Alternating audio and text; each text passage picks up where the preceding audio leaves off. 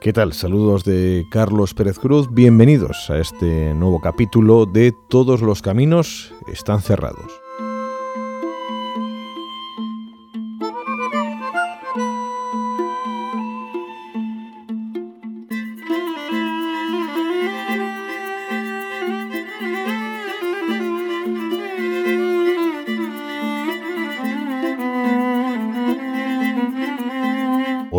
Mujer y Palestina la situación de la mujer en los territorios ocupados a partir de la publicación de una revista de la Agencia de Naciones Unidas para los Refugiados de Palestina, la UNRUA, en este caso de su delegación vasca.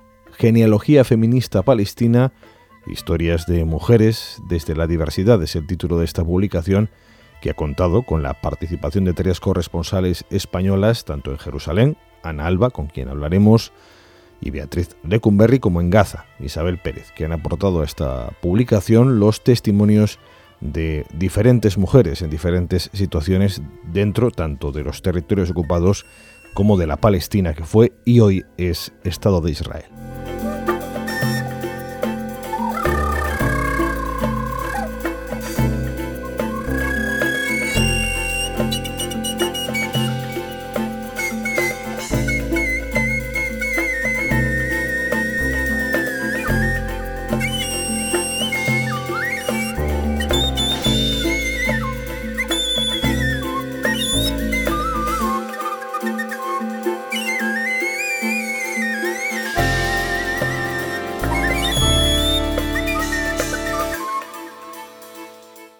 Alba, periodista. ¿Qué tal? ¿Cómo estás? Bienvenida.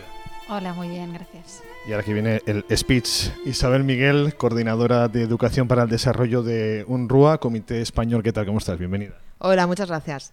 Hablamos de mujer y Palestina porque UNRUA edita una revista que va a estar disponible también en PDF en la web de UNRUA, dedicada, es profeso, al tema de la mujer eh, y Palestina en su visión histórica y también con una serie de, entrevistas que tres periodistas españolas residentes en, territorios palestinos, Gaza y Jerusalén, Beatriz de Conberri y Isabel Pérez Analba, habéis realizado para esta publicación. Así que hablemos, hablemos de mujeres desde vuestras respectivas perspectivas.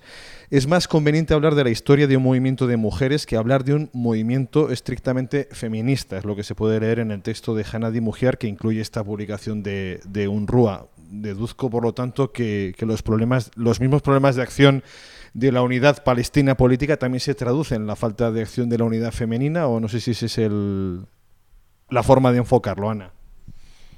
Ah, bueno, a ver, yo tengo que decir que no soy una experta tampoco en movimientos feministas palestinos, ni mucho menos. Hanaidi lo sabe muchísimo mejor. Pero sí que eh, a través de lo que nos han contado algunas de las entrevistadas que sí están involucradas en, este, estos movimientos de mujeres, hay cierta desunión, o la ha habido en los últimos años, por diferentes motivos. Eh, bueno, el, tema es que en Palestina yo creo que como todo está tocado por la política, evidentemente los movimientos femeninos y feministas están ligados también a, opciones políticas y entonces pues los problemas o los enfrentamientos que hay a veces en, las opciones políticas diversas de Palestina se trasladan en parte a, los, a, los, a los grupos femeninos. Luego, por otra parte, un par de, de las entrevistadas que podréis ver en, esta, en este libro eh, hablaban de que en los últimos años ha surgido un movimiento también eh, femenino eh, de las fuerzas islamistas y que evidentemente pues son movimientos que tienen que están bastante apartados de lo que propugnan y piensan el movimiento feminista en general palestino que lleva años y años. Claro, de hecho se comenta en uno de los testimonios, creo que además una entrevista de las que haces tú, que jamás también tiene sus movimientos femeninos, pero que los objetivos no son obviamente los feministas. ¿Cuáles son los objetivos de una asociación de mujeres ligado a jamás? Lo sabemos. La verdad que yo no lo sé porque no, no he tenido ocasión de, de entrevistar a ninguna señora, eh, pero por lo que contaba en esta entrevista era Sama Weida, decía que, sí que se encontraban con problemas porque a veces en lugar de, estas mujeres de los movimientos islamistas, en lugar de trabajar eh, en favor de las mujeres, eh, pues diríamos que perpetuaban eh, todas estas tradiciones y bueno y, imposiciones que hay en la sociedad patriarcal, en este caso. aprenda a cocinar, ¿no? que es lo que enseñaban aquí en las, en las escuelas en su momento. En 1978 se crea en Palestina el primer movimiento de mujeres centrado en derechos específicos de las mujeres trabajadoras y el Comité de Trabajo de las Mujeres. Tres años después comienzan a surgir otros en base a esas diferentes facciones políticas de las que hablamos. Eh, ¿Determinan las facciones los objetivos de la mujer? En caso de Hamas que hablábamos ahora parece que sí, pero claro, luego ya también hay dentro de movimientos que no son necesariamente islamistas, hay también esa división. No sé si se percibe también en el rol de esas asociaciones esa división política. Bueno, yo creo que hay algunas asociaciones que están más politizadas y otras menos. yo por mi experiencia, que ya te digo que tampoco soy ninguna experta, pero por las entrevistas que he hecho a lo largo de los años, etcétera, hay asociaciones de mujeres que tampoco son, diríamos, tan, ah, eso, tan politizadas y que no pertenecen o no están vinculadas a ningún partido político. Y hay otras que sí que guardan mm, una relación con algún partido o, las personas que las llevan son simpatizantes a lo mejor de una opción. Yo la percepción que tengo es que en la época, por ejemplo, de la primera intifada, sí que los movimientos de mujeres estaban mucho más vinculados con los movimientos políticos, creo, que ahora. Ah, y claramente se podía ver mm, incluso los partidos políticos tenían, las facciones tenían uh, comités de mujeres, eh, sección de mujeres, etcétera, ¿no? Por ejemplo, pues el Frente Palestino por la Liberación. O sea, todos estos, eh, estos partidos que eran los que antes también uh, tenían más peso eh, en, la, en la política palestina, que ahora han quedado un poco más arrinconados y que evidentemente eran los partidos más seculares y más de izquierdas, que son los que daban más oportunidades a las mujeres para estar presentes en la política.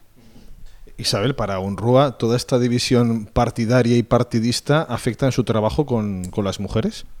Eh, pues no, nosotros somos una organización humanitaria y, lo que tanto UNRWA como Agencia de Naciones Unidas eh, se rige por las diferentes convenciones internacionales de Naciones Unidas, en particular por la Convención para eliminar todas las formas de discriminación contra las mujeres, la CEDAW, aparte de lo que aparece, por supuesto, en la Declaración de Derechos Humanos y demás. Entonces, bueno, pues nosotros lo que vemos es el impacto de género de la ocupación y cómo eso tiene un impacto en la situación humanitaria en este caso de las mujeres refugiadas de, Palestina. Y evidentemente es un impacto que, existe y, bueno, pues dentro de los servicios y de los programas que UNRWA desarrolla se intenta contribuir a que esa situación mejore. Por ejemplo, UNRWA se trabaja con muchas organizaciones de mujeres de base y también con otras ONGs de, mujeres. Eh, por ejemplo, yo creo que en las historias aparece también una, una profesora de uno de los colegios de UNRWA que cuenta su, su experiencia. Y, bueno, también trabaja un poco por revertir las relaciones desiguales de género. O sea, la sociedad palestina ya era una sociedad y es una sociedad patriarcal. Eh, lo que hace la ocupación y la crisis humanitaria que se deriva de ella es maximizar esa desigualdad de género. Incluso aparecen nuevas formas de discriminación, como puede ser pues eh, la limitación del movimiento de las mujeres por motivos de seguridad o el hecho, digamos, de que haya pues un abandono escolar eh, a lo mejor más temprano, no en primaria o en secundaria, pero es a lo mejor posterior debido a eso. Entonces sí que se trabajan diferentes temas por, poneros algunos ejemplos, eh, en el caso de la Franja de Gaza hay un programa de atención a la violencia de género y, todo un sistema de referencia dentro de todos los servicios de UNRWA para proveer atención psicosocial, legal eh, y sanitaria a, bueno, mujeres eh, sobrevivientes, en este caso de, violencia de género, y también para detectar los casos y para desarrollar acciones de prevención en la, en la comunidad. hay otro trabajo también de fomento del empleo que aparte tiene una parte de dar formación profesional a, a, las mujeres, tiene otra parte de dar microcréditos para emprender negocios y también se está trabajando en que estas mujeres eh, pues no, no solo accedan a empleos tradicionales, ¿no? sino también a otro tipo de empleos. Y en el caso de la Franja de Gaza, de nuevo, pues encontramos que en los últimos seis meses hay 21 mujeres que se, han convertido en guardias de seguridad en los centros de salud, lo cual también eh, ayuda ¿no? A, la hora de que esas mujeres lleguen a esos centros y se encuentren con una, con una mayor confianza.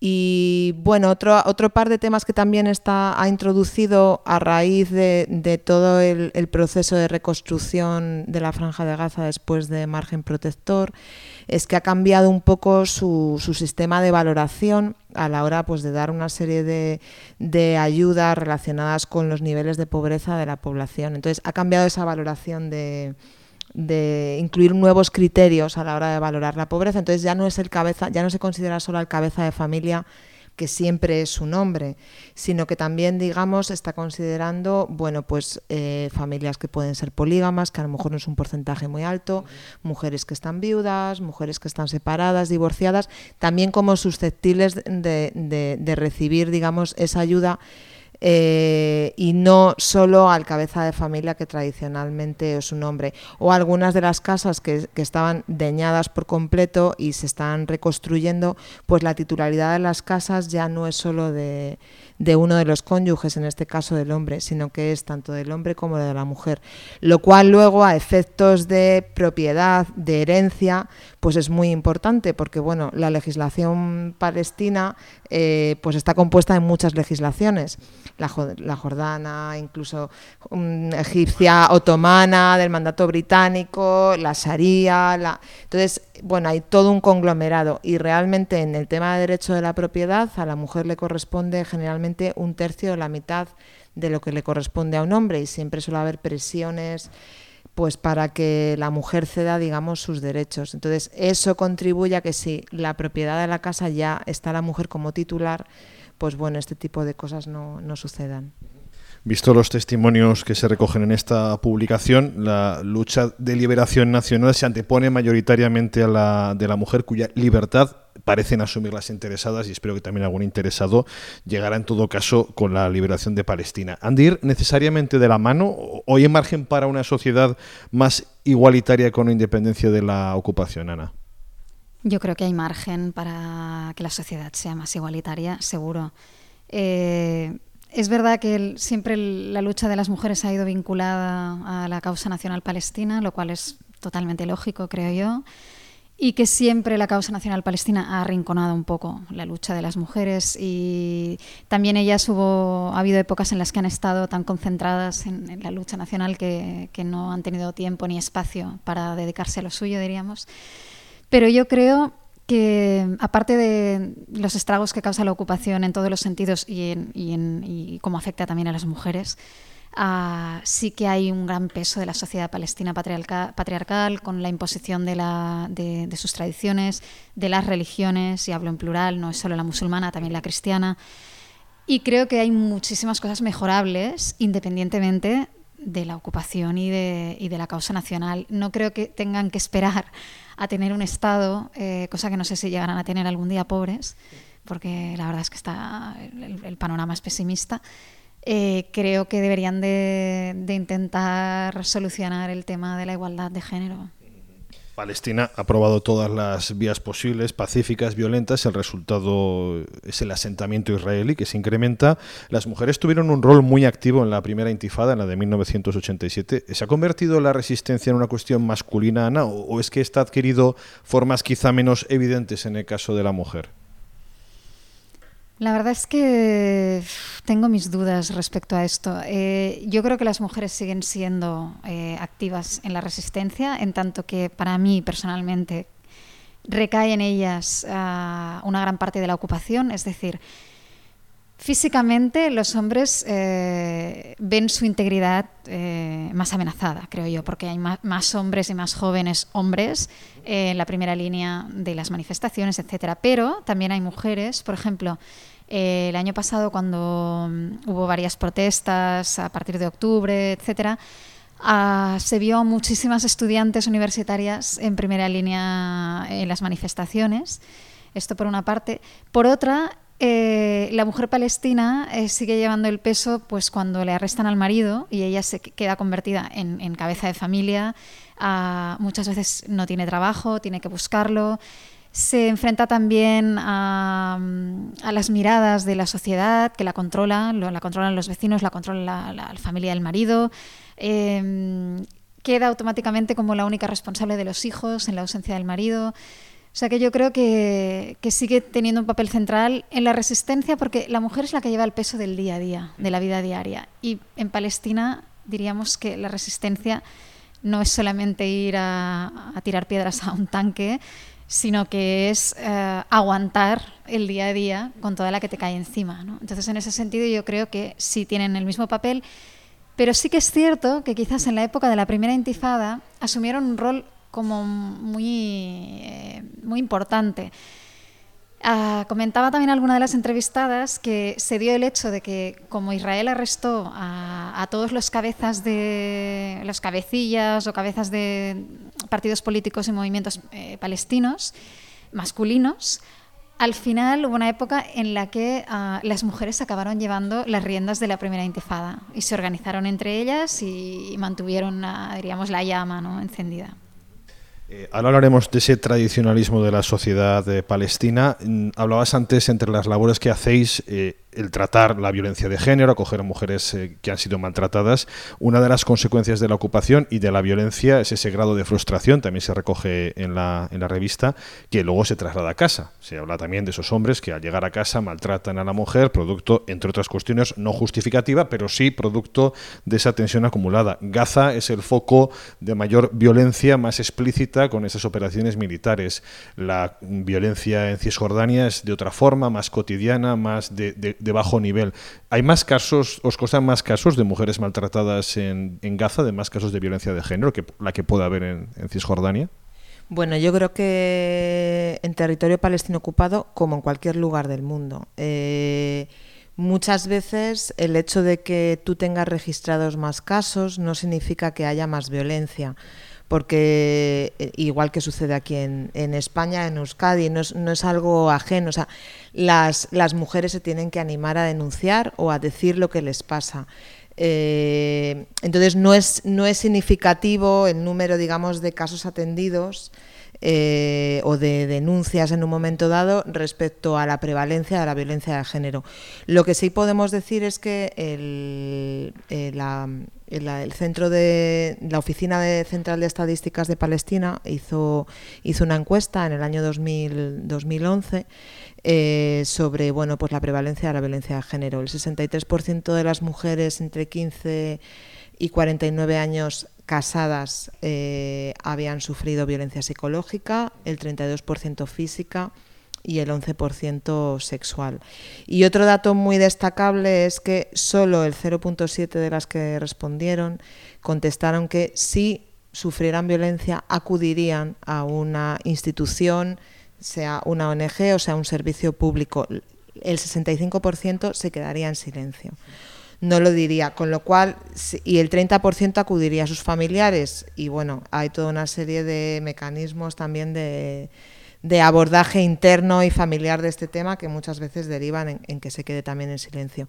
Entonces, claro, solo el 0,7% es una cifra muy, muy baja. Lo que, sí que, lo que sí que hay constancia, porque así también lo recogen diversos informes de Naciones Unidas, es que bueno, pues eh, realmente con, con, la destrucción de viviendas eh, pues sí que es verdad que se han dado casos, se dan casos de hacinamiento. Eh, bueno, la gente que se ha tenido que refugiar en los escombros de sus, de sus casas, en casas de vecinos, de familiares. Entonces, bueno, realmente eso eh, es un signo de que puede haber casos de, acoso sexual o de, o de otro tipo de, de violencia en esos hogares. También se ha notado un ligero incremento, aunque no hay como unas cifras muy explícitas sino como una tendencia aunque está aumentando el número de matrimonios tempranos, pues porque al final el, el casar a una hija y que deje de depender económicamente de ti eso por un lado y otro lado por motivos también de seguridad, ¿no? Eh, bueno, pues ya está acogida en una familia y tal. Eso sí que parece que hay una tendencia en el incremento de, matrimonios tempranos. Pero el, el, número de casos no es, un, no es un hecho significativo. Vamos, yo creo que aquí en cualquier y en cualquier lugar. Muchas veces cuando la gente empieza a estar más concienciada y sensibilizada de que eso es un problema, de que es una violación de derechos humanos, es cuando aumentan los casos porque se, porque se denuncia. ¿Habría un perfil de ese 0,7% que se atreve a, denunciar? ¿Crees que hay un perfil común dentro de, de la especificidad como mujer en la sociedad palestina? ¿Ese 0,7% se caracteriza por algo? Eh, pues la verdad que no, no tengo ahora mismo aquí la estadística para ver si está desglosado, pero digamos que un poco viendo, conociendo estadísticas de otros países y la tendencia, eso no tiene que ver muchas veces con ni el nivel socioeconómico ni el nivel educativo. Tiene que ver un poco con tu propio proceso de empoderamiento como, como mujer y con tu conciencia de tener derechos y de, y de darte cuenta de que esa no es una situación justa, de que es una vulneración de derechos humanos y que tú mereces una vida más digna como mujer. Entonces, pero no hay una serie, digamos, de factores que estén relacionados y yo creo que eso también es aplicable a la sociedad palestina.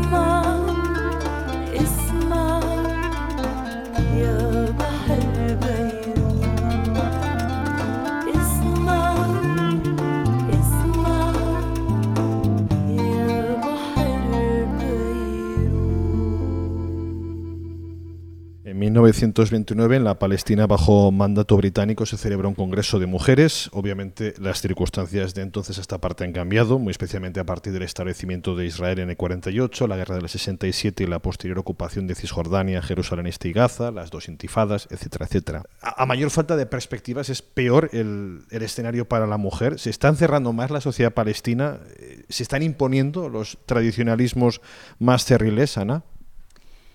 Bueno, yo diría que por una parte es peor y por otra mejor. Y parece una contradicción. Bueno, Palestina está lleno de contradicciones, o sea que eh, yo creo que se ha avanzado en la situación de las mujeres. Eh, yo lo explico desde mi experiencia, diríamos, de vivir allí. ¿Cuántos años llevas, Ana?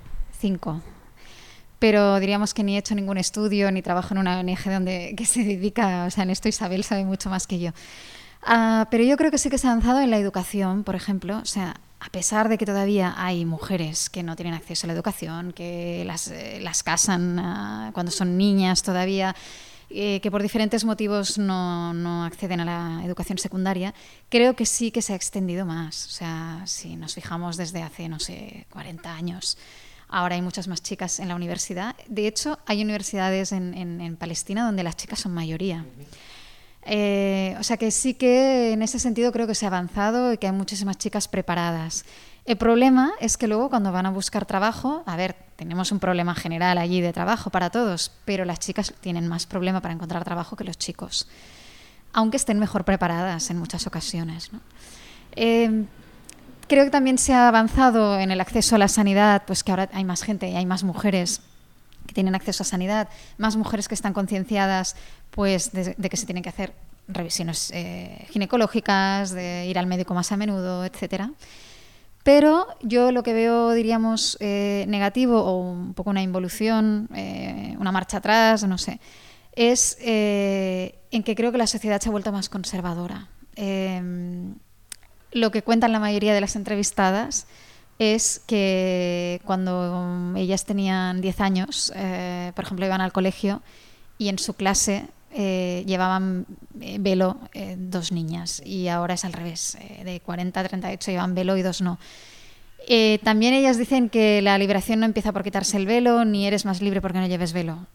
totalmente de acuerdo. Pero sí es significativo en tanto que hay muchas niñas que lo llevan por obligación, hay otras que no. Pero sí que las familias se han vuelto como más tradicionales y Mm, yo creo que en ese sentido a lo mejor tenían más libertad las mujeres palestinas en los años 70 que ahora. Eh, ahora, dicho por gente muy abierta y muy liberal y nada tradicional. a veces hay madres que te dicen, mira, es que yo esto va contra mis principios, pero no quiero que mi hija sufra y prefiero que siga las reglas de la sociedad. Claro, se va imponiendo un estado de, vigilancia social. De hecho, uno de los testimonios que recogías tú, Janin Hanna, una mujer de 25 años, residente en Belén, dice, no importa si las familias son cristianas o musulmanas, actúan igual, es un problema de la sociedad, de la tradición, no de una u otra religión. Bueno, pero en de fondo un problema de religiones también, porque está hablando de dos religiones que en ese sentido imponen un relato ¿no? social. Sí, lo que pasa es que en el caso de Janine, ah, yo es que le pregunté específicamente por la religión, si ella creía que era una cosa religiosa o una cosa de tradición, y contestaba esto, que creía que era la tradición, pero evidentemente dentro de esa tradición hay tradición religiosa. Eh, y está claro que en los temas que más afectan a las, a las chicas, en este caso, de si pueden salir con chicos o no, de si pueden quedarse hasta un poquito tarde por ahí en la calle o tomando algo o no. En esto, musulmanes y cristianos actúan igual.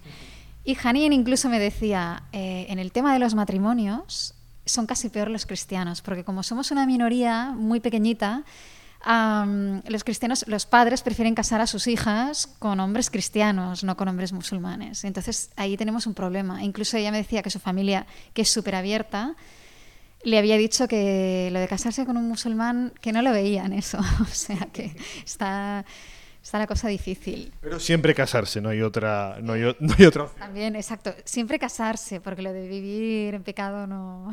El pecado, religiones, volvemos a lo mismo. Bueno, fuera de Jerusalén, la Palestina es una sociedad mayoritariamente rural, con pequeñas y medianas, medianas ciudades como Ramallah, Nablus o Hebrón. ¿Hay una geografía de picos y valles en, condiciones, en las condiciones de vida de la mujer?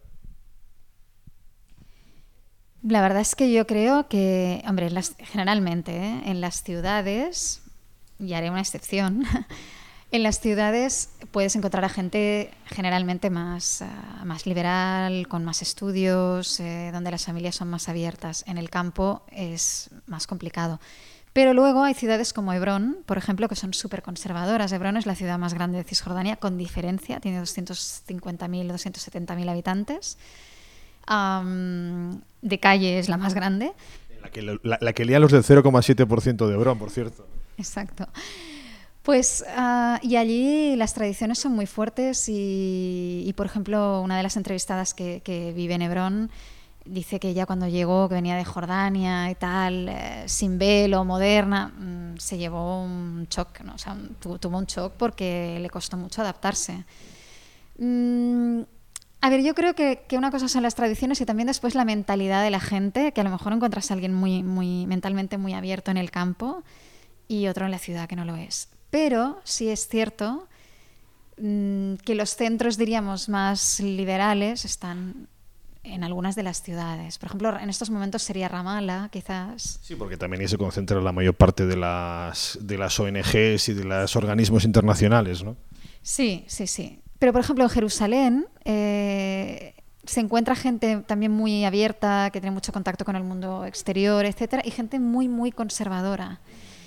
También yo creo que se une el tema de la pobreza. Eh, en general, no todo el mundo, pero la gente que es más pobre suele ser más conservadora, en, Jerusalén, por ejemplo, que es una ciudad donde, por otra parte, hay muchísima pobreza. es una de las ciudades más pobres de, la zona, de lo que es Palestina e Israel. Mm, entonces, no sé, yo no me atrevo a generalizar tampoco.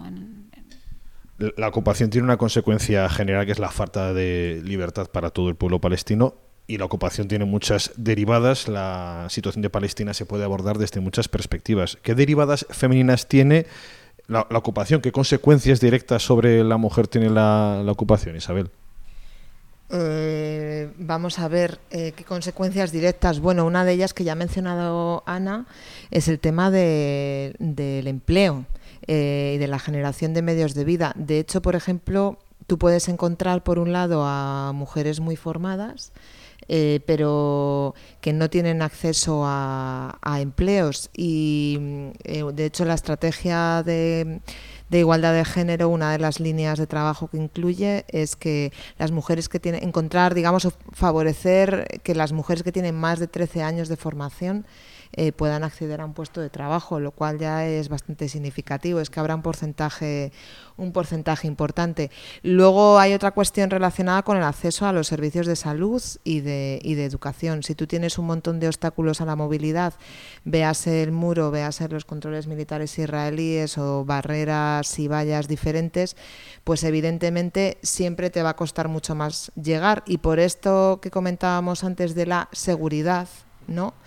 Pues probablemente siendo mujer tenga... Hace comillas, cuando dice seguridad hace comillas. comillas pues eh, claro, porque la, eso es para todos, no solo aplica a las mujeres, también aplica a los hombres, pero es verdad que por esa cultura patriarcal, por esa cultura que está en el sustrato, pues eso hace que se limite mucho más su, su movilidad. Eh, me contaba, cuando vivía allí, me contaba una pues una jordana eh, palestina que bueno pues que su familia vivía en la ciudad vieja y conocía a las mujeres beduinas que iban a vender queso. Ahora ya no hay mujeres beduinas que vendan queso en la ciudad vieja. Y eso y eso es, es por algo eh, ¿Qué otras consecuencias así destacables podríamos ver? Bueno, hemos comentado el tema del derecho a la propiedad antes, que sí que, sí que es relevante. Relacionado con la violencia de género, bueno, pues eh, por, eh, poner en contexto, eh, la autoridad palestina solo tiene, digamos, control civil y militar en unas zonas determinadas que son principalmente las grandes ciudades y unos pueblos grandes, ¿no? El resto, bueno, pues hay otras zonas que están bajo control civil y militar israelí y otras bajo control israelí, además del civil palestino. Entonces, eh, una mujer en el ámbito rural eh, que sufra violencia de género, eh, no tiene una comisaría y es verdad que hay algunas unidades de la mujer o comisarías de la mujer, creo que hay entre unas 8 o 10, pero están en las principales ciudades de Palestina. Entonces, eh, no, tiene, no tiene cómo ir a denunciar. Probablemente no, no la dejen salir y por otro lado probablemente no tenga dinero para, para, coger un transporte y hacer eso. Pero es que además si llega realmente y la persona que ha perpetrado violencia, véase su marido, su padre, su hermano, por poner un ejemplo, se encuentra en una de estas zonas donde la autoridad palestina no tiene jurisdicción, la policía palestina de esa comisaría de la mujer no puede ir ahí ni a tomar declaraciones, no hay con lo cual, digamos que el nivel de desprotección es bastante grande y lo que lo único, digamos, que tiene, bueno, pues son una serie de, organizaciones que le pueden dar pues apoyo psicosocial, legal en algunos casos, también para ver qué mecanismos, eh, o bueno, pues una, hay las autoridades tradicionales, los muhtars también a veces ejercen un papel importante en este tipo de de casos, pero eh, tiene un nivel de desprotección muy grande. No es como aquí que tú vas a la, a la comisaría, llamas a un teléfono y tienes, digamos, una serie de servicios a tu disposición, mejor mejor, funcionen mejor o peor, pero, por ejemplo, allí eso no es posible. Está el muro y están los muros invisibles. Europa vive un momento especialmente delicado en su percepción del mundo árabe y de la religión musulmana, percepción excitada por el tratamiento de la crisis de refugiados sirios, los atentados, etcétera. Eh, escrutamos ya hasta la vestimenta de las mujeres en la playa, discutimos sobre velos. ¿Cómo perciben ellas en Palestina nuestras disquisiciones? Pues la verdad es que tengo que decirte que tampoco he comentado mucho el tema con las mujeres palestinas, lo de, lo de Francia y tal. Mm, a ver, de entrada sí que creo que el tema de Francia mm, les parece mal a la mayoría. Eh. Sí, pero que por ejemplo, antes has mencionado la cuestión del velo, eh, cómo se defienden ellas en cuanto a la cuestión de libertad o lo que implica o no implica. El velo es una cuestión que en, en lo que llamamos Occidente ha preocupado mucho y que no sé si a ellas nuestra visión, no sé si has tenido oportunidad de testarlo de alguna forma, les parece ingenua o... Bueno, es que yo creo que, que encuentras todas las opiniones, pero por ejemplo hay gente, y, otra vez me remito a las entrevistadas, eh, lo comentan en varios casos, hay dos casos en los que, que ahora tengo en mente, eh, por ejemplo el de Ayat, que vive en Jerusalén y está casada, eh, ella tiene un marido que es, que es muy moderno y muy abierto uh, y el marido no, ni le obliga a poner velo y además yo creo que en este caso ni siquiera le gusta que lleve velo.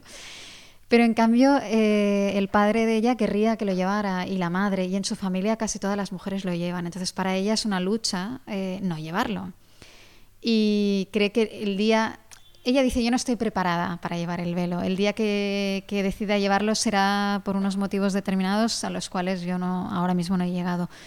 Luego hay otra que también comenta que, ella a veces tiene problemas porque no lleva velo. Eh, dice, o me toman por cristiana, entonces nadie me dice nada. Si alguien sabe que soy musulmana, me han llegado a insultar por la calle. Entonces, y según estas mujeres, un gran porcentaje de las mujeres palestinas no es libre a la hora de elegir en este tema, no es del todo libre. Pero después hablas con otras mujeres que te dicen que lo llevan porque ellas quieren llevarlo y que nadie les obliga y, que es también, bueno, pues hay algunas que te dicen es un signo de identidad mío, ¿no? Así que el, tema del velo es muy controvertido. Es, eh, yo sé que hay mujeres en, el en los países árabes, no solo en Palestina, sino en otros, que tienen unas opiniones muy contundentes al respecto y que incluso yo he hablado con algunas que están a favor de que se prohíba llevar burkinis y todas estas cosas, porque ellas dicen que les ha costado tanto luchar contra eso que prefieren que se prohíba. Yo personalmente estoy en contra de prohibir cualquier cosa, velo y lo que quieras, ¿no? pero es que es esto, no, no, creo que haya una opinión mayoritaria de las mujeres palestinas de que defiendan una cosa a otra. A raíz de esa imagen de Francia de la que hablábamos, eh, escribiste en el periódico un artículo sobre las playas religiosas en Israel. ¿Es más fácil ser mujer israelí que ser mujer palestina? ¿Es una sociedad más igualitaria? Buena pregunta. Em, yo creo que es más fácil porque no tienes a ningún ejército que te ocupe, esto así de entrada, eh, por lo tanto eres mucho más libre. Eh, en cuanto a el tipo de sociedad que es, es una sociedad muy patriarcal también, muy machista, em, donde yo creo que también hay un problema de violencia de género que tampoco se habla de él ni, se hacen estadísticas así como muy importantes, porque ellos también están más ocupados en, su lucha quiero decir, en, su, en, su defender el país, etcétera, ¿no? Entonces, son temas que quedan otra vez arrinconados, yo creo. Em, pero sí que es verdad que hay un sector de la sociedad israelí que es más liberal, más abierto, etcétera, que yo creo que las mujeres de este sector tienen más libertad que la mayoría de las mujeres palestinas, no que todas. Luego, conforme vas entrando en, la gente más religiosa, y, es verdad que en, este sentido, pues yo creo que la religión también juega un papel importante, eh, si entramos a hablar de las ultraortodoxas, por ejemplo, es un mundo que además es totalmente eh, difícil de, entrar en él. Ah, hay muchísima violencia de género, hay muchos abusos sexuales. Eh, las, no, se, no sale a la luz porque todo es como muy. hay mucho secretismo, etcétera. Y, yo creo que la mujer también en, ese, en esa parte de la sociedad está total, no en segundo plano, sino en cuarto. O sea, quiero decir que, siempre es verdad que nos fijamos así los llamados occidentales, que es una palabra que a mí no me gusta nada usar, nos fijamos siempre en los musulmanes y tal, y, y yo creo que es por desconocimiento, porque no se sabe que hay otras religiones donde la mujer está igual de mal. Pero sí es cierto que Israel tiene muchos más recursos, por ejemplo, y que hay una parte de la sociedad que es más moderna, ¿no? Pero es un tema también para, para investigar en Israel.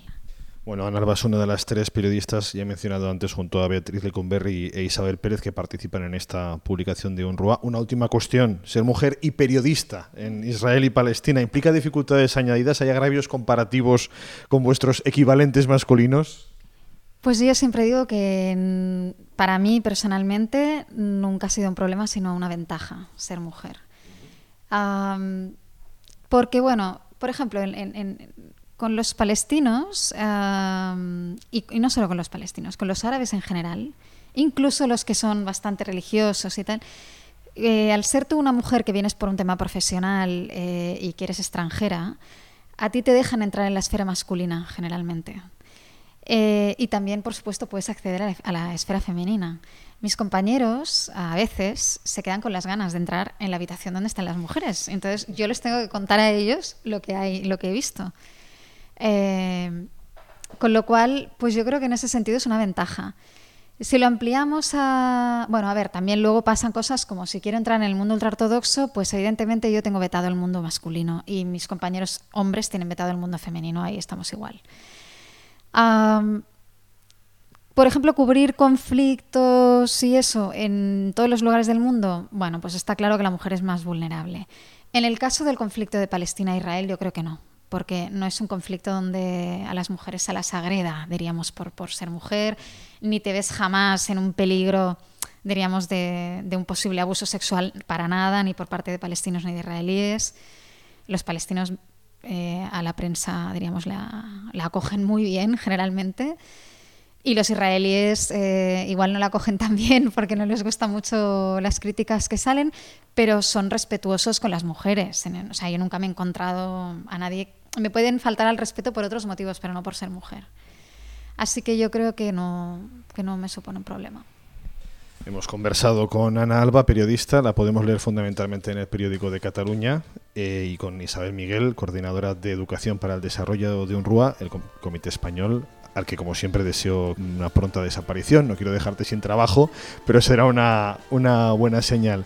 Gracias a los dos por este ratito de conversación. Muchas gracias. Gracias a ti.